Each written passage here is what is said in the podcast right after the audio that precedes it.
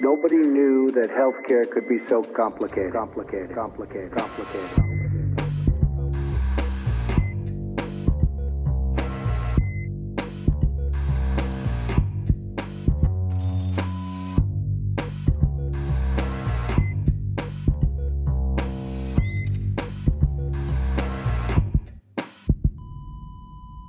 Salut und herzlich willkommen zu Gesundheit macht Politik mit einer weiteren Episode zur anstehenden Bundestagswahl. Aufgenommen haben wir das heutige Gespräch am 31. August. Wieder am Mikrofon für euch die Podcast Public Health Physiotherapeutin Claudia Czernik. Hi Claudi.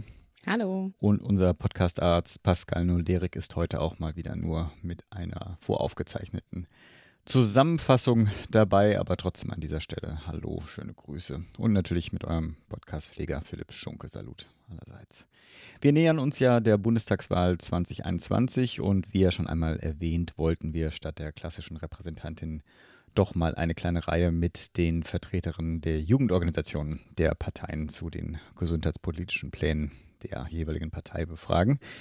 Die Idee war, gleiche Fragen an alle zu stellen und in den letzten Episoden ist es uns dann noch nicht ganz gelungen. Ob das heute klappt, das werdet ihr dann gleich selber hören. Aber bevor wir zum Gespräch springen, erst einmal die einführenden Worte von Pascal zur Gästin und zum Programm der SPD. Heute sprechen wir mit Almut Großmann von den Jusos beziehungsweise der Jugendorganisation der SPD und auch hier wieder ein Blick auf das Wahlprogramm. Die SPD hat, hat mich etwas überrascht, das kürzeste aller Wahlprogramme vorgelegt mit knappen 66 Seiten und 25.804 Zeichen. Dafür waren wir die es, ersten.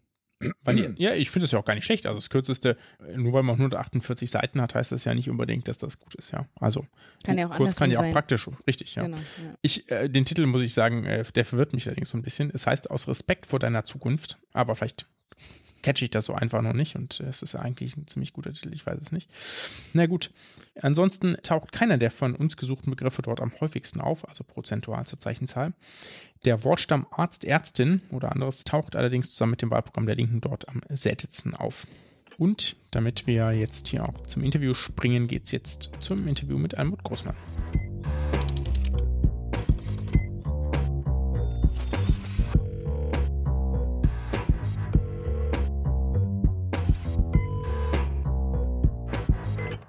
Heute sprechen wir mit Almut Großmann. Sie ist im JUSU-Bundesvorstand und unter anderem für das Thema Gesundheit zuständig. Hallo Almut.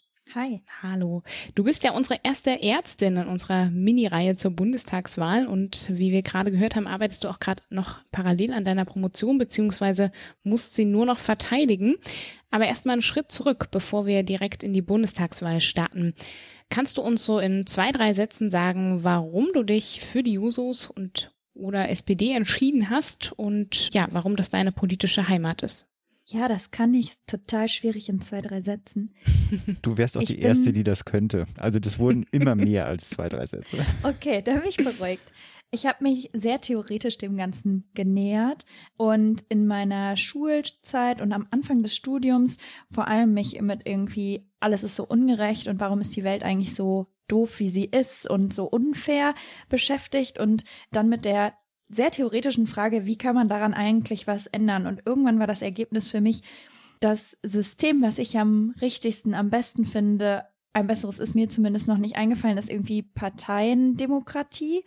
Und dann habe ich mich gefragt, ja, wenn ich dann was daran ändern möchte, wie es ist, dann ist die einzig logische Konsequenz, dass ich mich in einer Partei engagiere. Mhm.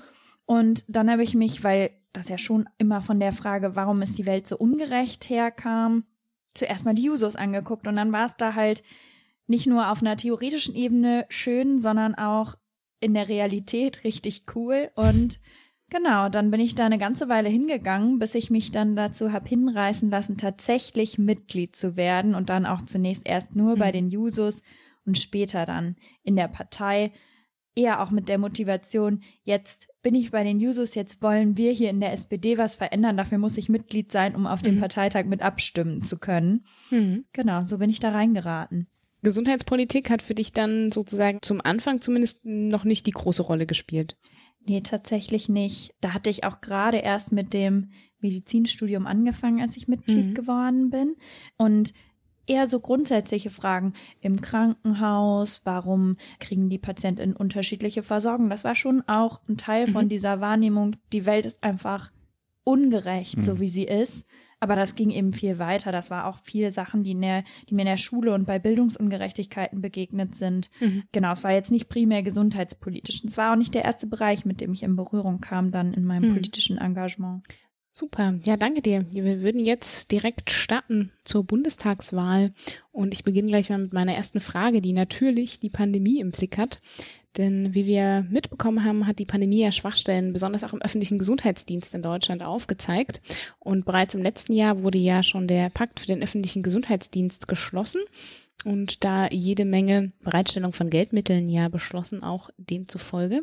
Aber hat denn die SPD oder auch die Jusos inhaltliche Vorstellungen für eine Verbesserung des öffentlichen Gesundheitsdienstes? Auf jeden Fall. Ich glaube, was man so vorneweg stellen kann, ist, dass die Rolle des öffentlichen Gesundheitsdienstes in meiner Partei, bei den Jusos, aber auch in meinem beruflichen Umfeld oder auch im Studium Mhm. wahnsinnig wenig wertgeschätzt wurde. Der öffentliche Mhm. Gesundheitsdienst, das waren so diejenigen, die dann doch nicht in die Klinik gegangen sind. Die sind quasi Leute, die eher in der Verwaltung arbeiten wollten, so ein bisschen den Mhm. Ruf, den vielleicht auch so Stadtverwaltungen haben. Mhm. trantütig und die, die sich nicht richtig doll engagieren wollen, die gehen dann dahin und machen so einen Mhm. Bürojob. Zumindest hatte ich oft diesen Eindruck und ich glaube, da hat sich was geändert im Rahmen der Pandemie, weil da Mhm. Leute realisiert haben, was für eine relevante Rolle dieser öffentliche Gesundheitsdienst hat und welche er auch haben könnte, wenn er eben mit ja anders ausgestattet wäre. Und Mhm. ich glaube, dazu gehört ganz zentral, dass man den eben mehr wertschätzt, dass man sagt, okay, das ist die dritte Säule neben irgendwie unserer ambulanten Versorgung Mhm. mit den ganzen Praxen und der stationären Versorgung mit den Krankenhäusern haben wir eben noch diese dritte Säule, den öffentlichen Gesundheitsdienst, die Gesundheitsämter. Und der erste Schritt ist natürlich die auch finanziell zu unterstützen. Das haben wir ja auch gesehen, die waren massiv unterfinanziert Mhm. und das macht ja schon vieles unmöglich. Die waren nicht ausreichend digitalisiert, das haben wir im Rahmen der Pandemie gesehen und das ist vielleicht auch der erste Punkt. Da muss sich was in der Ausstattung ändern und wir müssen Arbeitsschritte beschleunigen, die jetzt mit irgendwie dem Faxen von irgendwelchen Informationen stattgefunden haben.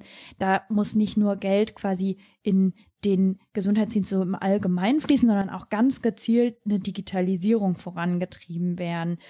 Und dann der nächste Schritt, das wurde ja auch in der Pandemie ziemlich deutlich, wie die einfach völlig unzureichend mit Personal ausgestattet waren. Mhm. Und dieses wenige Personal, wo man ja jetzt, finde ich, durchaus zu Recht über eine Personalmindestausstattung diskutiert hat. Und das ist auch eine SPD-Position, dass man das befürwortet.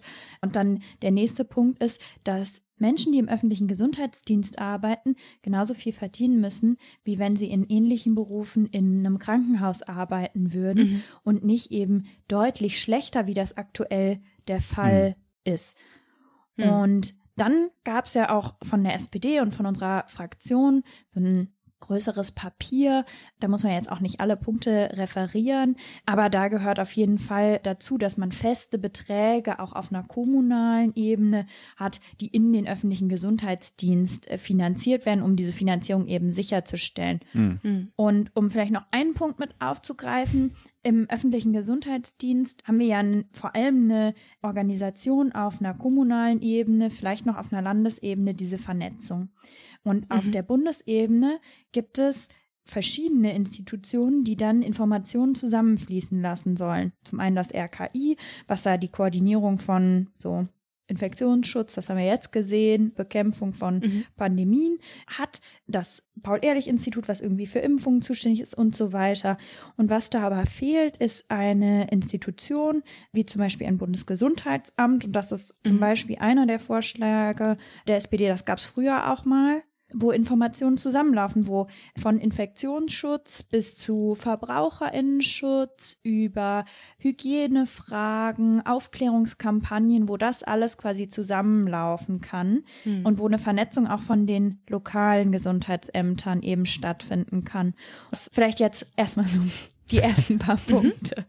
Ja, Du kannst auch gleich noch weitermachen. Die nächste Frage, genau, wäre nämlich auch, welche Lehren denn die SPD auch aus der Pandemie zieht, ob du da noch weitere ergänzen möchtest. Also ich glaube, der ganze Bereich öffentlicher Gesundheitsdienst ist ja nur ein ganz kleiner. Ich glaube, man kann aus der Pandemie sehr, sehr viele Lehren ziehen. Um vielleicht mit was ganz mhm. Allgemein einzusteigen, was, glaube ich, auch meine Partei an sehr grundlegenden Dingen gelernt hat oder realisiert hat, ist, wenn wir staatlich sagen, da ist jetzt ein Riesenproblem und wir identifizieren das als gigantische Krise und wir sind bereit, diese Krise mhm. zu bekämpfen, dann ist das möglich. Dann hat der mhm. Staat mhm. die Möglichkeit, extrem weitreichende Maßnahmen umzusetzen. Von dem Kurzarbeiterinnengeld, was eine wirklich einen unfassbaren Effekt hatte auf das Leben von so vielen Menschen und wir haben es einfach gemacht. So, das war, mhm. der politische Wille war da und dann war es möglich, auch so weitreichende Entscheidungen zu treffen. Genauso bei der Frage von Investitionen. Es war möglich, plötzlich gigantische Konjunkturpakete zu schnüren und eben so Geld in die Hand zu nehmen. Und genauso war es möglich, Geld in die Hand zu nehmen und das in die Impfstofferforschung zu stecken und zu sagen, wir brauchen hier eine Investition in Forschung, in Entwicklung, weil wir brauchen hier eine Lösung und die kann nicht politisch sein, sondern die muss wissenschaftlich sein. Und wir wollen aber politisch, mhm. dass diese Lösung jetzt gefunden wird. Mhm. Und ohne diese Investition wären wir ja überhaupt nicht an dieser Stelle jetzt, auch ohne die Vorarbeit in den Jahren zuvor, wo ja auch daran geforscht wurde, an mRNA-Impfstoffen. Und ich glaube, das hat ziemlich deutlich gemacht, dass der Staat eben dann schon ein aktiver, handelnder Akteur war, der mhm. diese Krisenbewältigung auch umsetzen kann. Und ich finde, auch wenn man das vielleicht nicht eins zu eins übertragen kann, aber in Fragen von Klimakrise oder in Fragen von Gerechtigkeitskrise, Armutsbekämpfung, sozialer Ungleichheit, da können wir das auch, wenn wir den politischen Willen mhm. haben. Und da können wir dann auch sagen, so, wir ergreifen jetzt diese weitreichende Maßnahme, wir stecken da Geld rein und dann schaffen wir es, das umzusetzen, genauso bei der Erforschung von Klima und wir immer darüber reden, wir brauchen jetzt Innovation und dann müssen wir darauf warten, bis es überhaupt diese Antwort gibt. Nein, wir können uns auch entscheiden, dass es an dieser Stelle eine Innovation braucht und dann kann man das auch forcieren staatlich, ohne dass man eingreift mhm. inhaltlich.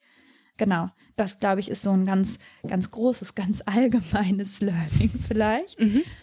Und aber ich glaube auch so spezifisch im gesundheitspolitischen Bereich hat es schon nochmal ein Anliegen, was glaube ich schon einen Missstand, der schon ewig lang besteht, deutlich gemacht und das ist der Pflegenotstand.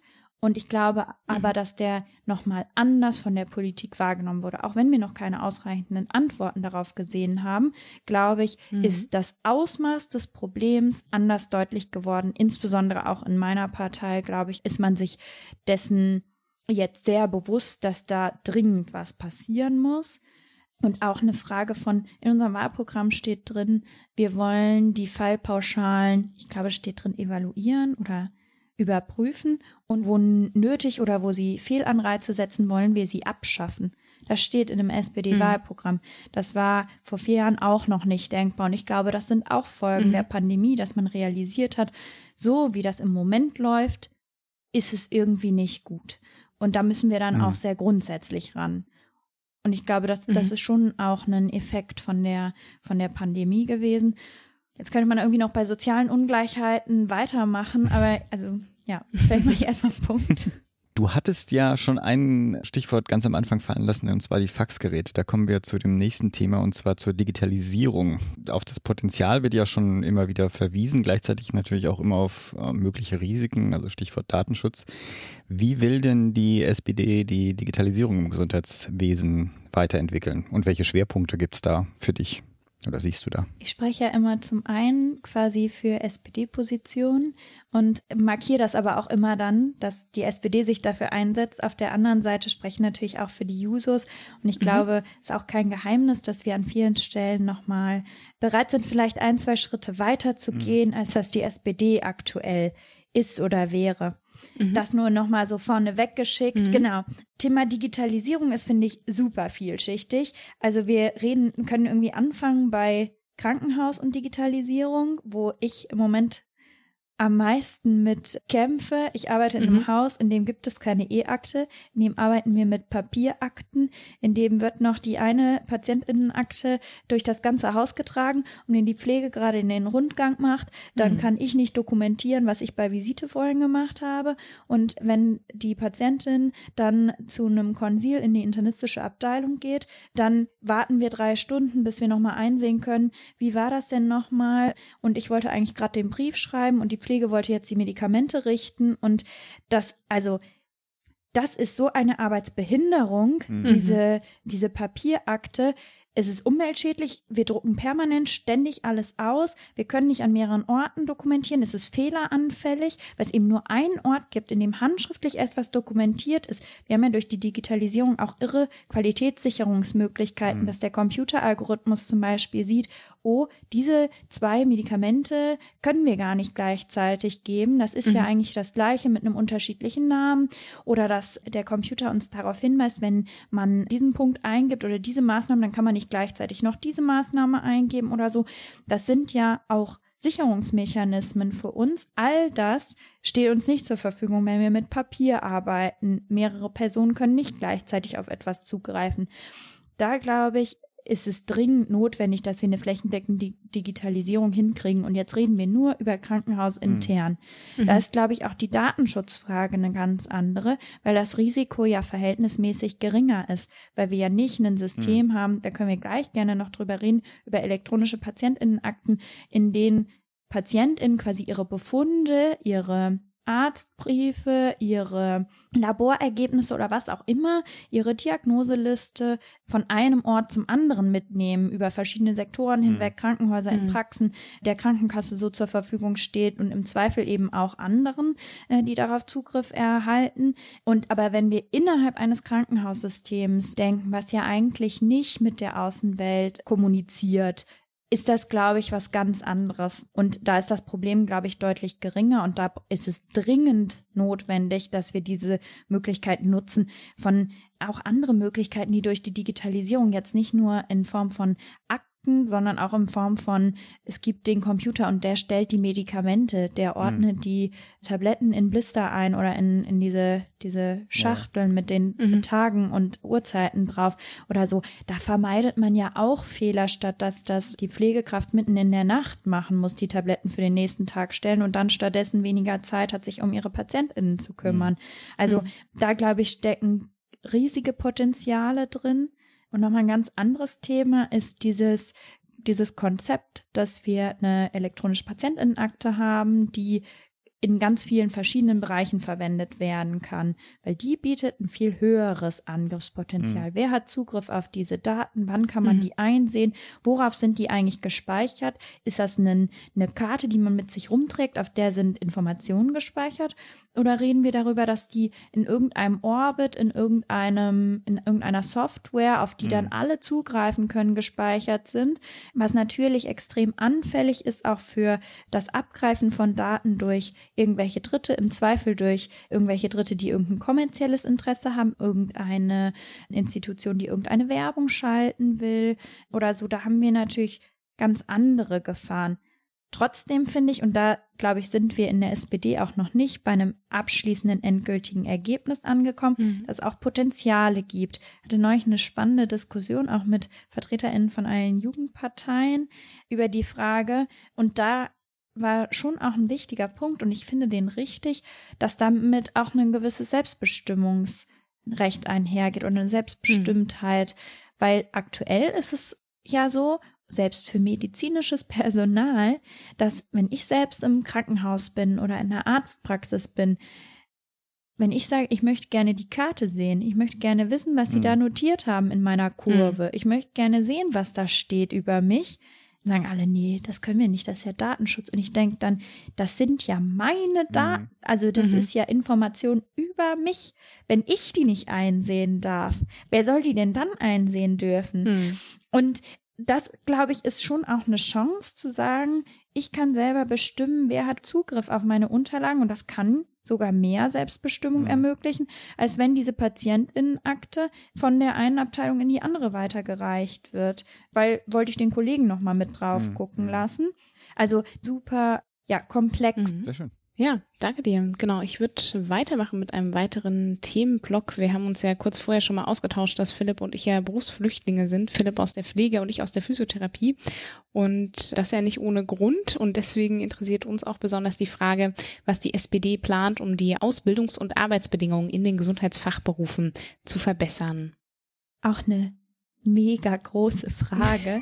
Ich hoffe, ich rede Satz, nicht bitte. viel zu lange, wenn ich auf eure Fragen antworte. Ich habe das Gefühl, ich rede ewig dann immer dazwischen. Äh, sorry dafür schon mal.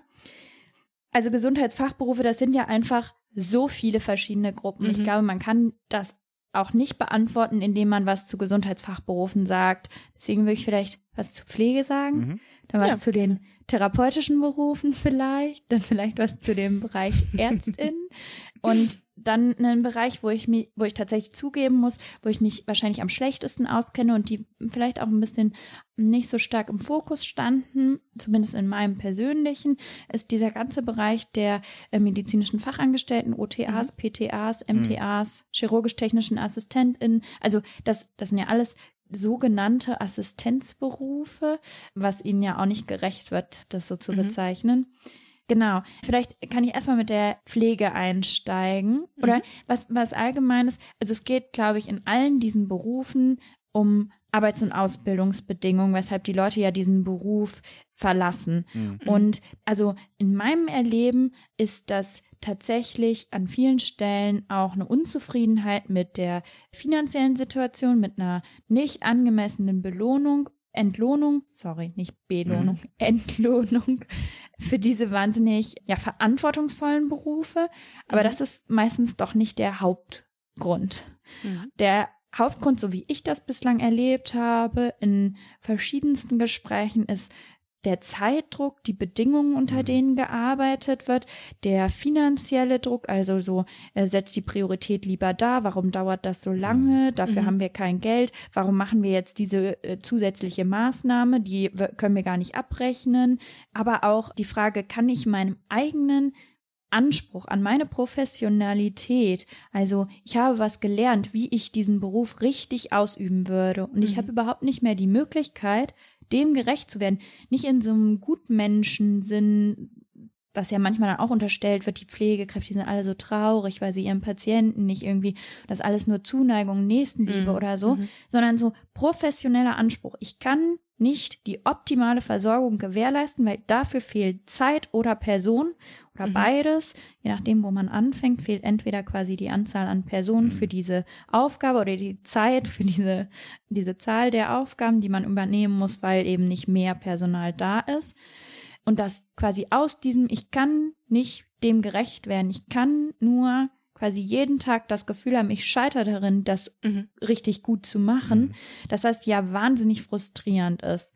Und ich glaube, dass da das natürlich aber irgendwo auch so ein Teufelskreis ist, weil je mehr Personen das geht, desto weniger Personen sind da, desto größer wird das Problem.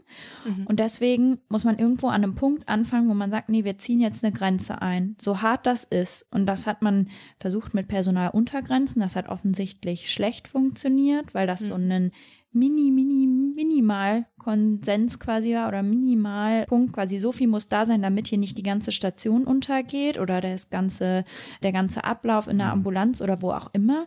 Und ich glaube, ein erster Schritt in die richtige Richtung ist das Personalbemessungsinstrument, was es jetzt geben soll, diesen PPR 2.0. Aber auch das ist, zumindest in den Gesprächen, die ich bislang geführt habe, nur der erste Schritt. Und da braucht es ein Personalbemessungsinstrument, was das noch besser abbildet, was die tatsächlichen Bedarfe besser darstellt und auch die, die Bedarfe, die die Personen nicht im Allgemeinen auf dieser Station haben, sondern jetzt gerade und heute. Und gleichzeitig aber auch ein Instrument ist, was eben automatisiert zum Beispiel erhoben werden kann und was nicht irgendwie dann zusätzlich Personalkapazität bindet, ist auch was, was die SPD-Position ist. Das ist die Weiterentwicklung von dem jetzt eingeführten oder gerade entwickelten Personalbemessungsinstrument dringend braucht.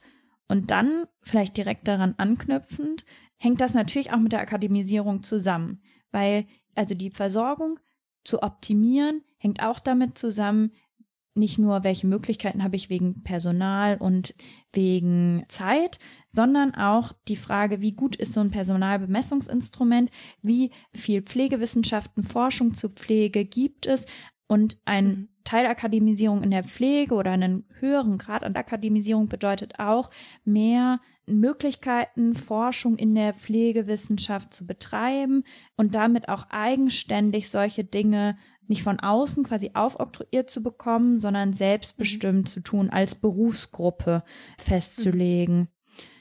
Genau. Vielleicht das erstmal zu dem Bereich Pflege. Jetzt wird mich ja trotzdem noch die anderen Heilberufe. Also, wenn wir schon ja. die Physiotherapeutin hier in der Runde haben. Genau. Also, in, im SPD-Wahlprogramm muss man der Ehrlichkeit halber zu sagen, und das hat super viele Leute sehr wütend gemacht, steht kein eigener Abschnitt zu den therapeutischen Berufen oder Heilberufen mhm. drin. Mhm.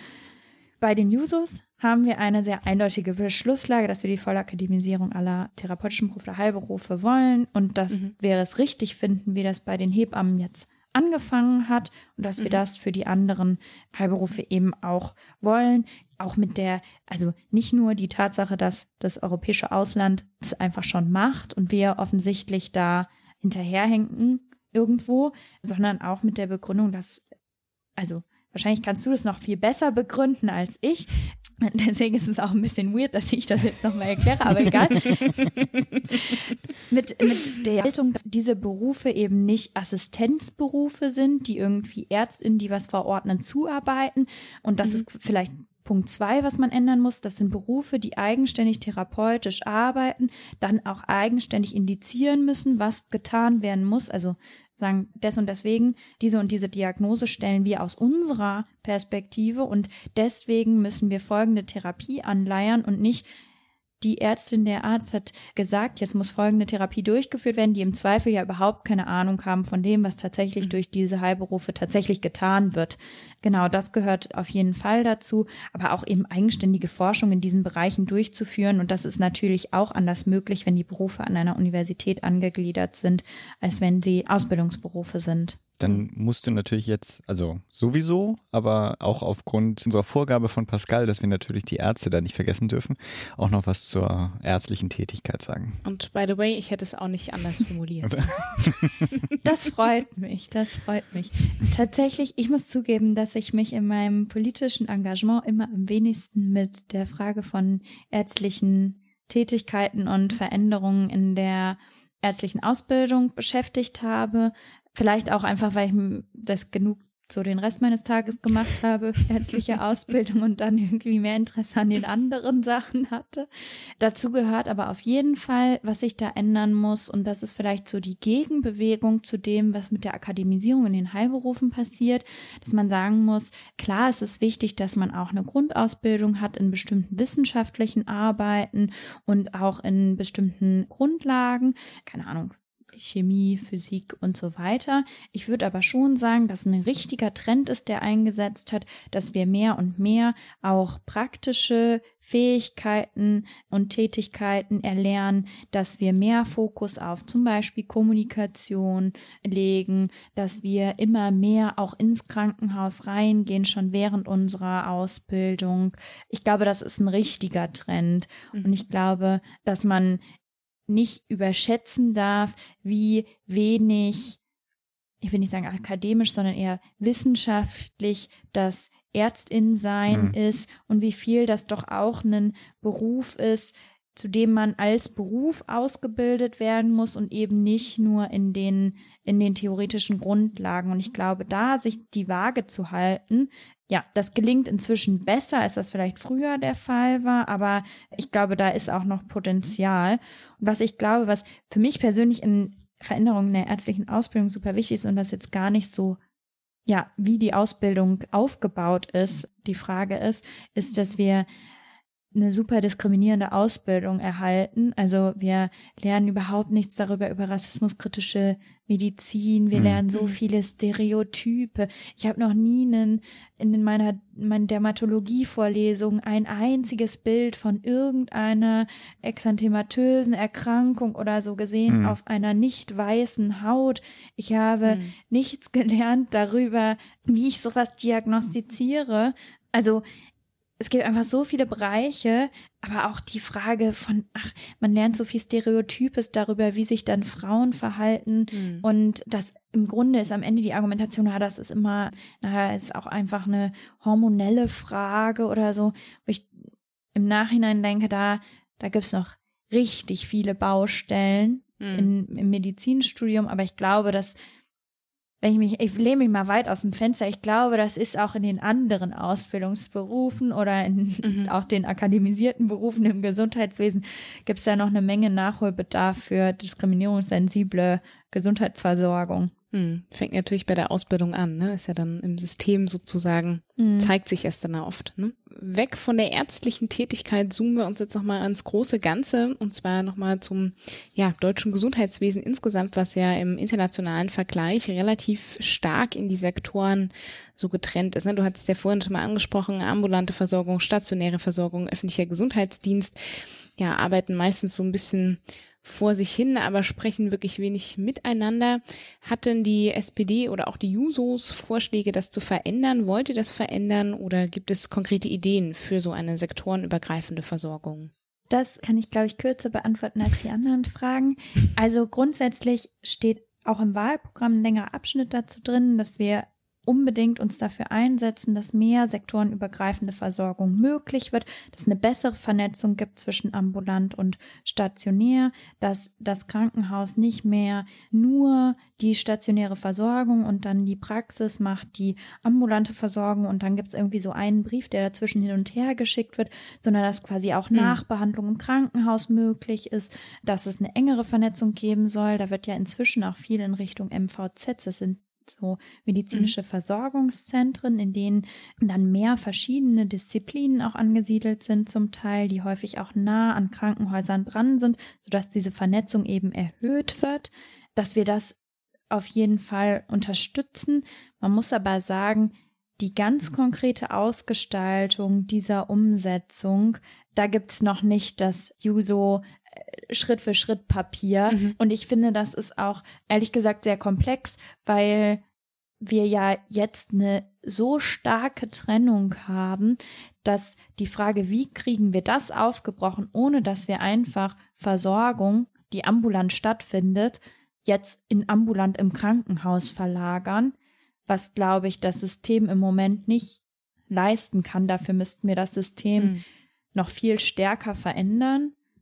Also ich finde, das ist eine schwierige Fragestellung, wie das tatsächlich in der Praxis umsetzbar ist. Mhm. Aber mhm. dass es eben besser wird, das, da sind wir sehr klar. Mhm. Ein Thema, was damit mhm. natürlich auch zusammenhängt, ist, sind ja auch die verschiedenen Finanzierungslogiken der unterschiedlichen Systeme, womit wir dann zur Finanzierung kommen und unserem ersten Gesprächspartner, wo wir das Wort Bürgerversicherung nennen können, ohne dass Aversionen ausgelöst werden. Wir kommen also zu den steigenden Gesundheitsausgaben, die ja nicht nur durch den, also auch durch den demografischen Wandel ausgelöst werden, aktuell natürlich auch durch die Pandemiebekämpfung, aber auch durch einige Gesetze jetzt unter Spahn, obwohl ja auch einige dabei sind, die von der SPD eingebracht wurden, die ja auch sinnvoll waren. Also nicht nur von der SPD, sondern insgesamt von der Regierung.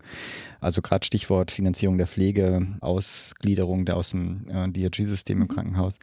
Aber trotz alledem, diese Kosten werden ja irgendwie bewältigt werden müssen. Hat die SPD, haben die Jusos Ansätze zur A-Kostenreduktion oder eben zur Verbesserung der Finanzierungsgrundlage des Gesundheitssystems? Ich glaube, das ist nicht die Perspektive, aus der wir primär kommen. Wie können wir die Kosten reduzieren oder wie können wir quasi die Finanzierung verbessern, um Kosten irgendwo einzusparen, sondern ich glaube, die Frage, die uns primär umschreibt, ist, wie können wir das eben gerechter machen und wie können wir das Gesundheitswesen verbessern. Und da, glaube ich, ist der, die Bürgerinnenversicherung, um mit dem ersten, mit dem, mit dieser Gerechtigkeitsfrage anzufangen, genau unsere Antwort drauf. Im Moment leben wir in einem Gesundheitssystem, in dem es, wir nennen es zwei Klassenmedizin. Man kann auch sagen, es gibt einfach zwei verschiedene Versicherungssysteme. Das eine ist das Solidarmodell, die gesetzliche Krankenversicherung. Alle Menschen in Deutschland sollen gesetzlich krankenversichert sein, müssen gesetzlich krankenversichert sein. Es gibt da eben diese Lücken über die können wir gleich auch noch reden. Und wer oberhalb eines bestimmten Betrages an Einkommen verdient, der kann sich einfach diesem System entziehen. Mhm. In die gesetzliche Krankenversicherung zahlt man ja entsprechend seines Einkommens unterschiedlich viel ein. Es gibt eine Beitragsbemessungsgrenze. Wenn man oberhalb dieser verdient, dann ist der Beitrag gedeckelt. Und in der privaten Krankenversicherung zahlt man nicht etwa entsprechend seines Einkommens ein, sondern da zahlt man nach individuellen Risikofaktoren ein. Wenn du jung und gesund bist, zahlst du wenig. Wenn du alt und krank bist, zahlst du viel ein. Und das können eben nur Personen machen, die sich das leisten können. Das heißt, wenn ich viel verdiene, kann ich mich dem Solidarmodell entziehen, zahle wenig ein, weil ich bin jung und gesund und das Solidarmodell muss auf meinen Beitrag verzichten. Was natürlich unfassbar ungerecht ist, Insbesondere wenn ich dann, wenn es mir mal schlecht geht, finanziell gesehen, oder ich zusätzlich krank werde, ich dann also mehr in der privaten zahlen müsste und weniger zur Verfügung habe und dann sage, ja, aber damit ich nicht ins Bodenlose falle, nimmt mich jetzt dieses Solidarmodell wieder auf. Das ist ja irgendwo auch irre, weil ich einfach sagen kann, wenn ich viel habe, dann beteilige ich mich nicht an dieser gerechten Verteilung.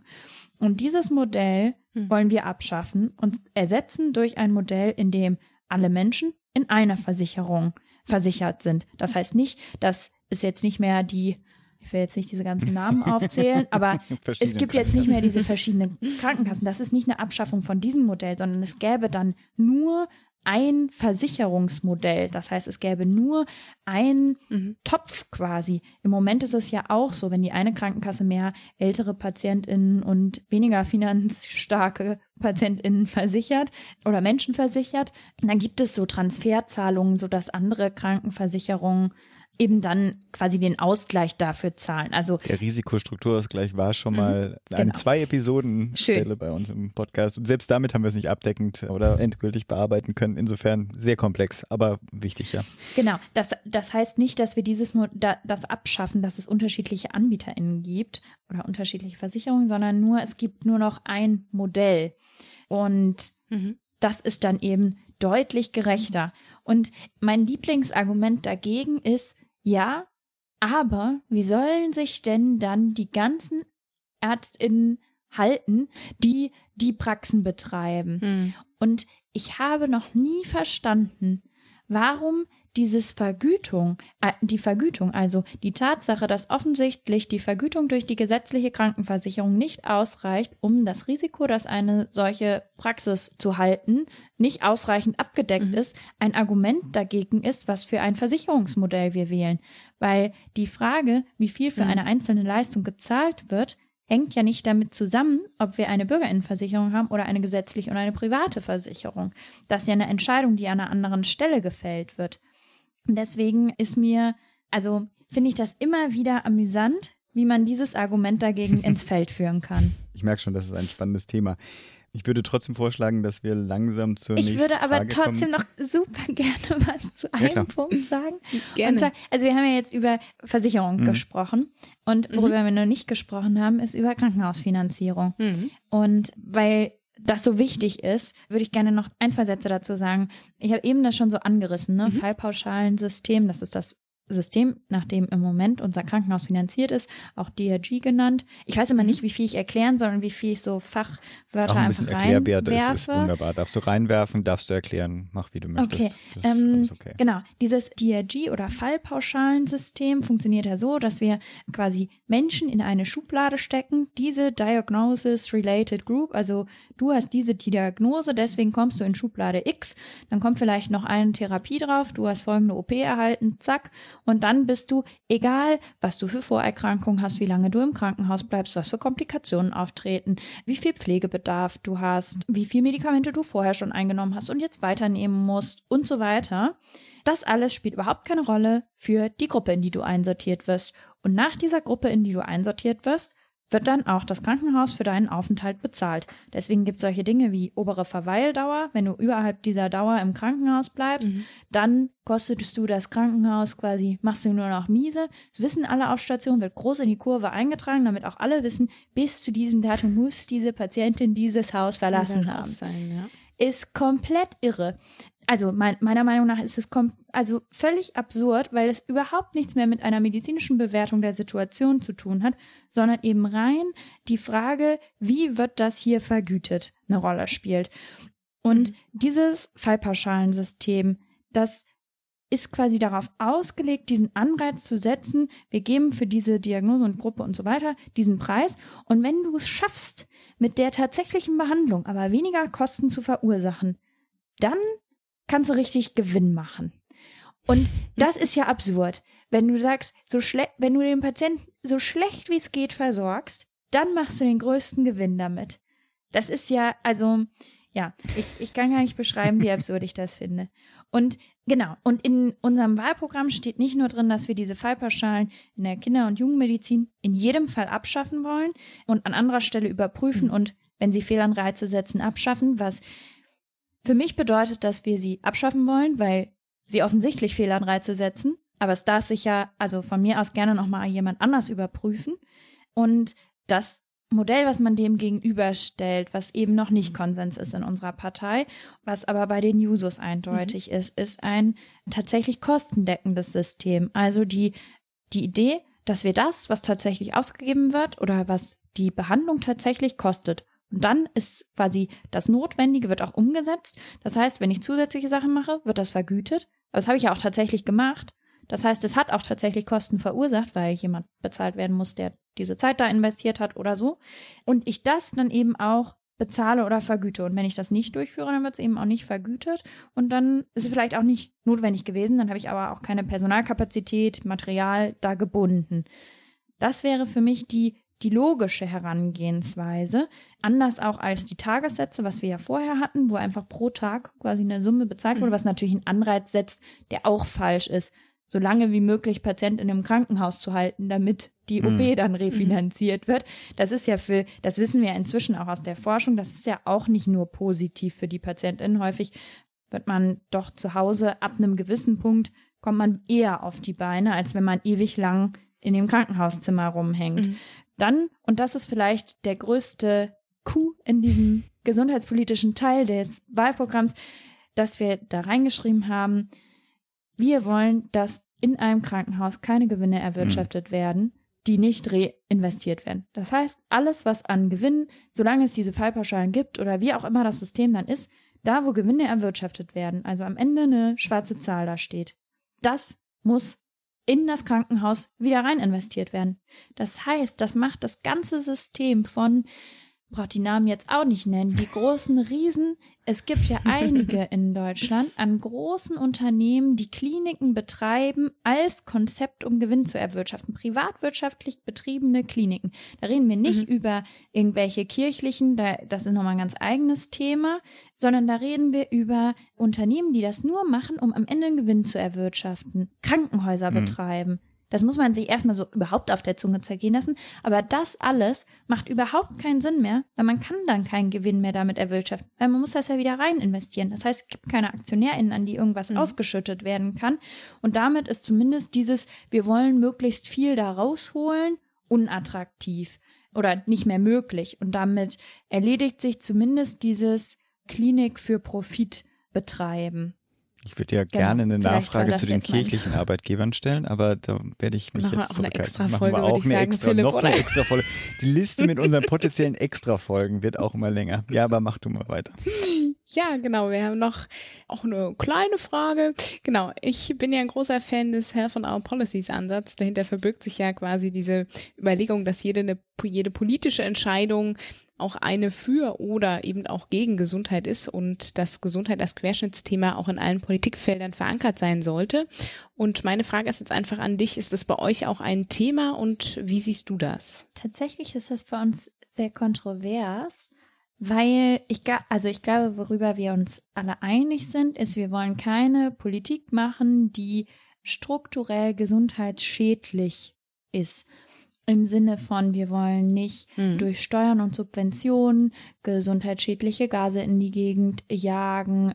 Wir wollen nicht Lärmbelästigung fördern, wir wollen nicht soziale Ungleichheiten fördern, die ja auch zu einer, die ja auch gesundheitliche Gefahren für Menschen bieten. Das wissen wir ja auch, dass quasi Menschen, die einen niedrigeren sozioökonomischen Status haben, eben ein größeres Risiko für diverse Erkrankungen haben. Genau. Das alles ist eindeutig, mhm. also dass man quasi sagt, wir sehen die Folgen für die Gesundheit durch bestimmte Entwicklungen in jedem Fall. Mhm. Gleichzeitig ist, glaube ich, bei uns auch immer klar, dass Gesundheit auch eine, eine Entscheidung sein kann von der oder dem Einzelnen. Also ich darf mich auch gesundheitsschädlich verhalten für mich, weil es ist am Ende mein Körper und auch mhm. meine Entscheidung. Und wenn ich mich entscheide zu, weiß ich nicht, zu rauchen, Drogen zu konsumieren, wenn ich mich entscheide, nicht Sport zu machen, wenn ich mich entscheide, eben, weiß ich nicht, mich schlecht zu ernähren, dann ist das alles auch meine freie Entscheidung. Und ich darf auch einen ungesunden Lebensstil mhm. pflegen. Gleichzeitig, und das ist ja auch, das immer so ein bisschen, ja, das darf man dabei nicht vergessen, hat ja nicht jede Person im Moment die Möglichkeit, diese Entscheidung tatsächlich mhm. frei zu treffen, sondern wir setzen ja mit unserer Politik natürlich mhm. Rahmenbedingungen, die es für die einen einfacher und die anderen mhm. schwieriger mhm. machen. Genau. Und dass wir, deswegen meinte ich das, was ich am Anfang quasi gesagt habe, wir wollen keine Politik machen, die Leute zwingt, sich einem gesundheitlichen Risiko auszusetzen, indem wir zum Beispiel äh, Gemüse wahnsinnig viel teurer ist als bestimmte Fertigprodukte. Mhm. Aber wir sind dann quasi andersrum nicht der Meinung, dass wir jetzt eine Steuer auf gesundheitsschädliche Produkte zum Beispiel erheben sollten. Das ist ja immer so die vielleicht mhm. plakativste Frage mhm. bei diesem Thema. Und deswegen, äh, glaube ich, ist das eben bei uns so kontrovers, weil dieses sich entscheiden eben jeder Person freistehen sollte, dieses mein Körper, meine Entscheidung, aber auf der anderen Seite wir natürlich Menschen nicht dazu mhm. zwingen mhm. wollen, gerade auf ihre, aufgrund ihres Status für bestimmte Gesundheitsrisiken mhm. eingehen zu müssen, einfach weil sie dem nicht entgehen können. Mhm. Ich, ich gönne dir eine Nachfrage. Nö, ich bin, nö, alles gut. Genau, also ne, der Punkt ist ja, also genau, dieses, dieser Ansatz ist ja sozusagen, geht ja eher um die Rahmenbedingungen als um die Individualentscheidung, aber die Individualentscheidung wird ja von den Rahmenbedingungen bestimmt du es ja quasi auch schon ausgeführt hast. Genau. Ich habe mhm. äh, keine Nachfrage, Philipp. Du darfst die letzte Frage des Abends stellen. Nein, wir haben uns ja darauf geeinigt, weil wir das beim ersten ja auch angeboten haben, dass wenn dir ein Thema noch ja, besonders am Herzen liegt, politisch, dann darfst du das natürlich gerne ergänzen. Ein Thema, worüber wir nicht gesprochen haben, ist der Bereich Gesundheits-, also wir haben es ja eben ein bisschen angerissen bei der Frage von ärztlicher Ausbildung. Mhm. Ich weiß auch gar nicht, wie ich da jetzt so drauf gekommen bin, aber diskriminierungssensible Medizin und da fällt für mich immer der Bereich Schwangerschaftsabbrüche und die Versorgung mit Schwangerschaftsabbrüchen rein und mhm. ich glaube, da offenbart sich an diesem Thema immer viele Probleme im Gesundheitswesen auch von Stigmatisierung, von Verfügbarkeit, mhm. von was rechnet sich, von dem Problem, dass wir einfach eine irre Zahl an konfessionellen oder christlichen mhm. KlinikbetreiberInnen haben. Im Münsterland ist es ein gigantisches Problem. Mhm. Hier sind bis auf die Uniklinik alle Häuser durch kirchliche TrägerInnen betrieben. Und da gibt es ein gigantisches Versorgungsproblem. Und mein Eindruck ist, wir erwähnen das immer mal wieder, aber die Verantwortung dafür, daran was zu ändern, die wird nicht so richtig gesehen. Mhm. Und das finde ich, ist sinnbildlich dafür, was wir da für einen Nachholbedarf haben und das Thema Frauengesundheit und gendersensible Medizin ist, glaube ich, auch noch ein, ein großes. Danke. Hm. Dann jetzt aber wirklich zur letzten Frage, die Kreativfrage sozusagen. Zum Abschluss, du darfst jetzt ein Wahlplakat für die Bundestagswahl gestalten, also zumindest sprachlich. Du kannst auch versuchen, irgendwas Gestalterisches zu beschreiben, aber das ist natürlich in diesem Format Podcast etwas schwierig. Aber was wäre denn dein gesundheitspolitischer Wahlspruch für die SPD? Ich finde das so schwierig. Wir haben ja jetzt eine ganze Weile darüber geredet. Und das jetzt auf einen Wahlplakat runterzubrechen. Ich habe auch dann darüber nachgedacht, ob das sich dann so anhört, als wäre es eigentlich ein Wahlplakat von einer anderen Partei als von meiner. Aber ich glaube, ich würde trotzdem wählen, Menschen statt Profite, Gesundheit ist keine Ware. Mhm. Weil das für mich, glaube ich, das, das Problem am meisten beschreibt, was wir quasi haben oder den Kern des Problems. Dankeschön. Ja, danke. Und in diesem Sinne wünschen wir dir auch noch ganz viel Erfolg jetzt bei den letzten Metern des Wahlkampfes für die anstehende Bundestagswahl und natürlich auch persönlich dann für die Verteidigung deiner Promotion in Kürze. Und ganz lieben Dank für deine Zeit und bis bald. Vielen Dank für die Einladung. Gerne. Nobody knew that healthcare could be so complicated, complicated, complicated, complicated.